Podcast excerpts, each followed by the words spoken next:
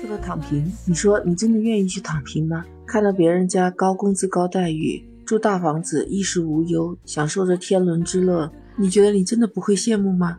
年轻人总是抱怨卷不动了就要躺平，你说躺平和奋斗谁更难呢？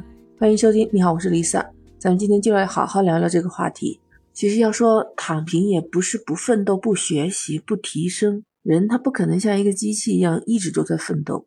奋斗和奋斗中间是会有低谷期的，那躺平就是低谷期最好的一种补充方式。现在的社会总会有那样或多或少的攀比，你身边是不是也会有这样的？比如说有孩子考上大学，父母啊还有朋友就会议论，会攀比，哎，谁的大学好？是九八五二幺幺吗？是一本还是二本还是怎么样？到了单位的年轻人，他们也会开始攀比。什么样就是待遇好的，工作又轻松的？我给你讲讲我听到的故事。有这么一个男孩子，他自己是独生子女，父母亲已经退休，岁数吧已经三十好几了，但是还没有结婚，那更不要说没有孩子。关键是他不工作，所以说他父母亲对他真的是很头疼。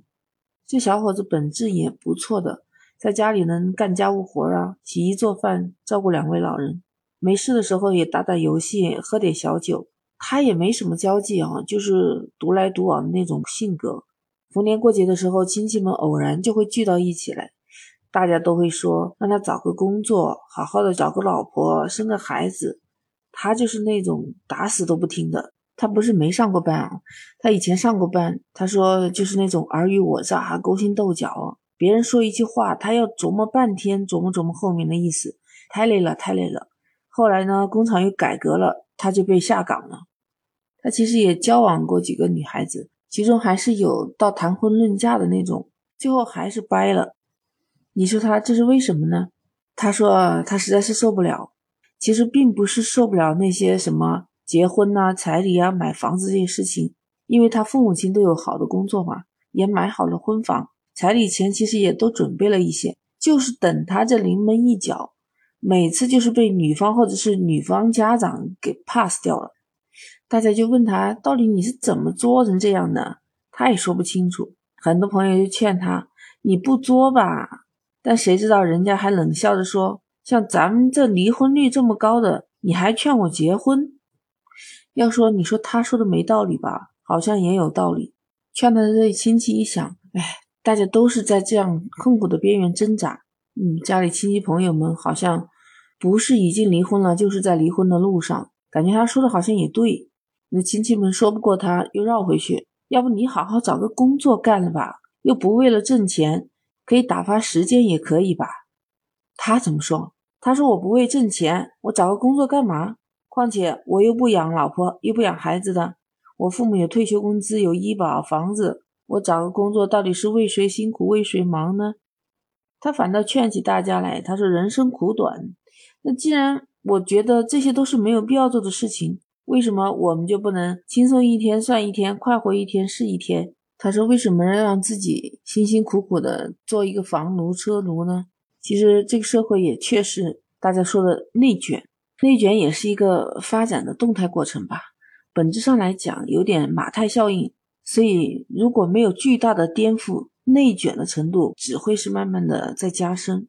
当你发现绝大多数时候你努力的奋斗，但是奋斗仍然没有效果，只能慢慢的去接受躺平。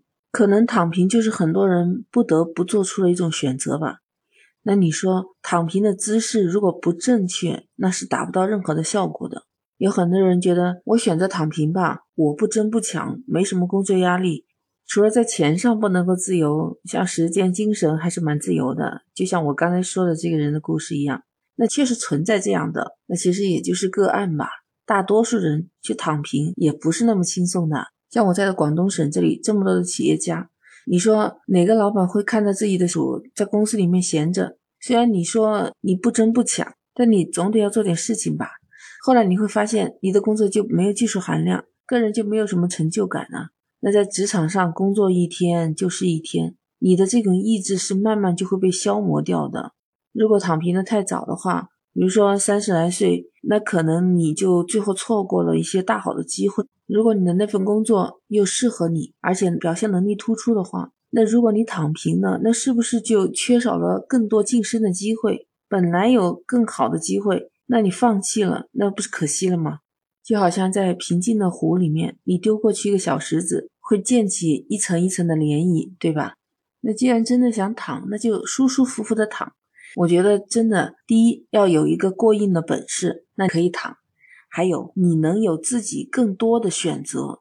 嗯，有时候你在一个地方有可能真的躺平了，你一定还忍不下去的，那你还得有别的本事，选择另外一个床，那才能躺得下去啊。还有一个条件就是，那真的是家里有矿。那如果家里没矿的，那就要选择这样正确的躺平的方式。不知道你怎么看呢？欢迎在评论区留言。如果你喜欢，可以点赞、订阅、收藏我的专辑，关注 Lisa，下一次就很容易找到我了。下期再见，拜拜。